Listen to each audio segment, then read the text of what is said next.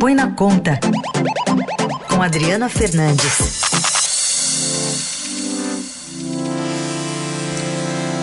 Tudo bem, Adri? Bom dia, boa semana. É, boa semana, Carol e Raíssa. Bom dia. Qual que é a atualização que você tem para a gente sobre aquela falta de consenso sobre programas de socorro a algumas empresas que o governo sinalizou dar? Sim, Carol, muito tem se falado do auxílio emergencial para os trabalhadores informais e os vulneráveis de baixa renda. É, mas as pequenas e micro pequenas empresas também estão enfrentando algo semelhante. Elas são importantes porque representam boa parte da mão de obra no Brasil. Mas o crédito para elas não chega. Não chega porque dificilmente essas empresas pequenas elas têm garantia e os bancos estão retraindo. O governo lançou inicialmente um programa né, para dar crédito para, pagamento da, da folha, mas apenas 1% é, de, de empresas tomou essa, essa, essa, essa linha.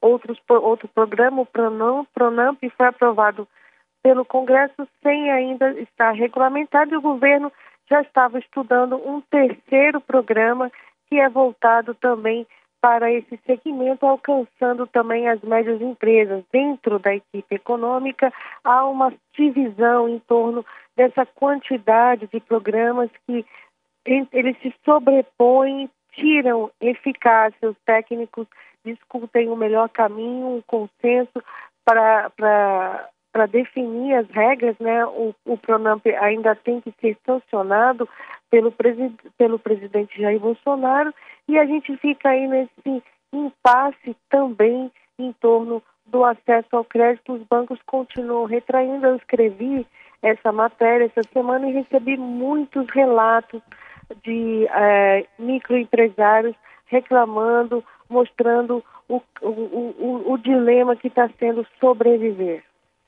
Adri, por exemplo, uma empresa que não tem o, a sua folha de pagamento né, de salários é, processada por banco está tá fora dessa medida, não é isso? Está fora dessa, dessa da folha né, de pagamentos, ela não, não consegue ter acesso e por isso outras saídas estão é, sendo buscadas, mas a gente vê aí essa demora, muitas empresas é, já não, vocês já vê, vocês devem ver aí em São Paulo, aqui em Brasília eu vejo, é, estamos vendendo, estamos vendendo pontos, estamos vendendo, é, estamos vendendo é, o local, a empresa. Isso a gente ainda está no início, né, do, da pandemia, ainda tem muito caminho pela frente. E o, o Heisen, é bom lembrar que, como eu falei no início, são empresas que garantem mão de obra, né? Então é uma situação muito dramática. Eu fiquei muito impressionada com os relatos que eu recebi depois é, de escrever essa matéria que saiu no Estadão. Muito bem. E para essa, essa segunda-feira, qual que é a grande expectativa aí em Brasília em relação à área econômica, Adri? Tem alguma coisa para a gente ficar de olho? Com certeza, Carol. A maior expectativa é em relação ao veto do presidente Jair Bolsonaro às categorias que ficaram de fora do congelamento dos servidores. Esse congelamento. Houve uma nova promessa no fim de semana, inclusive, né? Foi, ele deu, declarou ontem que iria vetar, mas é aquele negócio, tem que, tem que esperar para publicação no Diário Oficial. Foi um, um integrante da equipe econômica que me, me falou essa, essa verdade, né? Vamos esperar, está todo mundo bastante nervoso, porque esse veto é uma cobrança do ministro da Economia, Paulo Guedes, caso é, não ocorra conforme a orientação da área econômica, é, aí fica difícil para o ministro, ele vai ficar numa situação complicada, não adianta depois o presidente chamar ele lá no palácio, tirar foto do lado dele.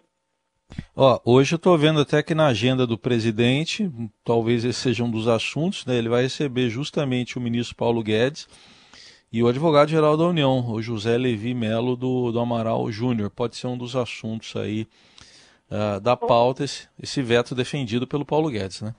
Com certeza, Raíssa. Tem um ponto que é, tem um ponto que é o contrário, né?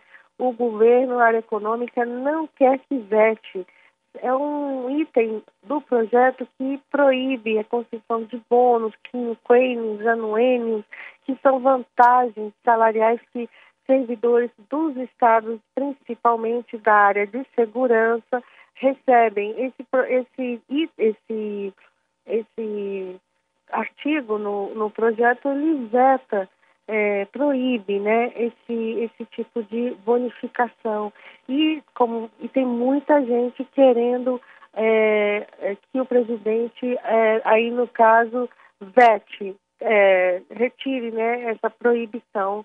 É, então a gente tem dos dois lados, né? Essa, essa, essa proibição dos vetos que está lá no, no artigo é importante porque é, pelos cálculos da área econômica, são 40 bilhões de reais que serão concedidos nesses 18 meses do congelamento. Então, é, é, é, é gasto na veia que poderá ser economizado na avaliação da área econômica.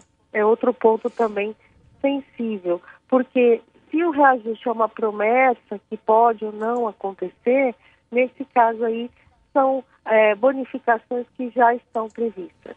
Muito bem, seguiremos acompanhando então a agenda também do presidente nesta segunda-feira e a Adri mais de perto ainda. Valeu, Adri, até quarta-feira. Até quarta-feira, Raíssa e Carol, um beijo para vocês.